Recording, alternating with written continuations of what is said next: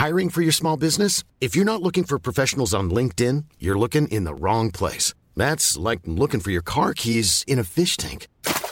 LinkedIn helps you hire professionals you can't find anywhere else, even those who aren't actively searching for a new job but might be open to the perfect role. In a given month, over 70% of LinkedIn users don't even visit other leading job sites. So start looking in the right place. With LinkedIn, you can hire professionals like a professional. Post your free job on linkedin.com slash people today. Vous écoutez la saison 2 de Mamie dans les orties, le podcast qui recueille les récits de nos grands-mères. Jean-Baptiste a partagé avec nous l'histoire de sa grand-mère, Yvette, dont nous avons tiré quatre brèves. Voici la dernière. Bonne écoute. Je suis très fière de voter. Et j'espère que toutes les femmes auront rempli leur devoir. Ressemblez à mes parents? Ah non, pas du tout. Aucune femme ne recourt de cœur à l'avortement. Il suffit d'écouter les femmes. Moulinex, libère la femme, libère la femme, libère la femme. Bah, qui on va fréquenter? Les grands-mères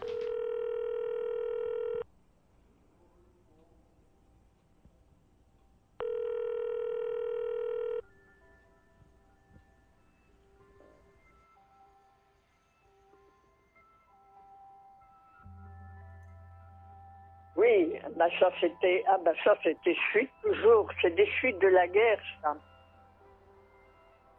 Puisqu'il y avait eu énormément de bombardements, donc énormément de logements détruits. Donc pour avoir un logement, il fallait, il y en a qui se mariaient à, à la mairie pour être mariés, pour es- espérer avoir un logement. Donc nous, on a, enfin, mon grand-père, il était dégourdi, hein. Il y en a trouvé un, mais avait tellement envie de m'avoir. Euh, il y en avait trouvé un sans eau, sans gaz, sans électricité, en plein champ. C'était sur la route des fraudeurs entre la France et la Belgique. Il y avait une humidité, comme je te dis pas, euh, tous les jours il fallait défaire le lit pour le faire sécher parce que tant il y avait d'humidité dans cette vieille baraque, c'était une vieille baraque quoi. Donc on est resté six mois quand même là et après on a eu un logement qui avait été réquisitionné. Mais dans ce logement il y avait l'électricité, mais il n'y avait pas d'eau. Donc 100 mètres exactement puisque le service d'hygiène est venu mesurer 100 mètres exactement pour aller chercher de l'eau. 100 mètres pour revenir. Et avec les seaux, plein d'eau, bien chargé, et voilà. Mais pour moi, le pire, c'était de n'avoir pas encore d'écoulement. Et quand l'hiver dans le nord, il faisait très très froid, donc il fallait aller dégeler le robinet. Euh, Si tu veux, tout était protégé, mais pas le robinet, c'est pas possible. Donc je faisais un petit feu, j'allumais un feu pour arriver à le dégeler. Et après, c'était une ronde sans fin des gens qui allaient chercher l'eau.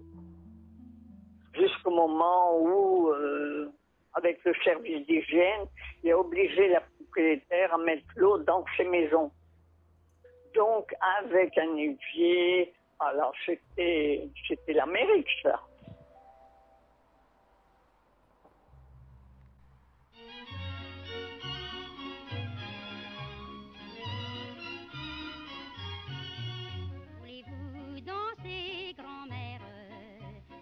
Voulez-vous valser, grand-père Tout comme au bon vieux temps, quand vous aviez vingt ans. D'accord. Ok Eh, Je te rappelle tout de suite. Je t'embrasse.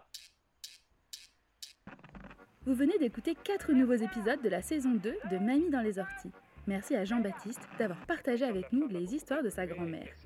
N'oubliez pas que Mamie dans les orties saison 2, c'est aussi vos mamies à vos micros.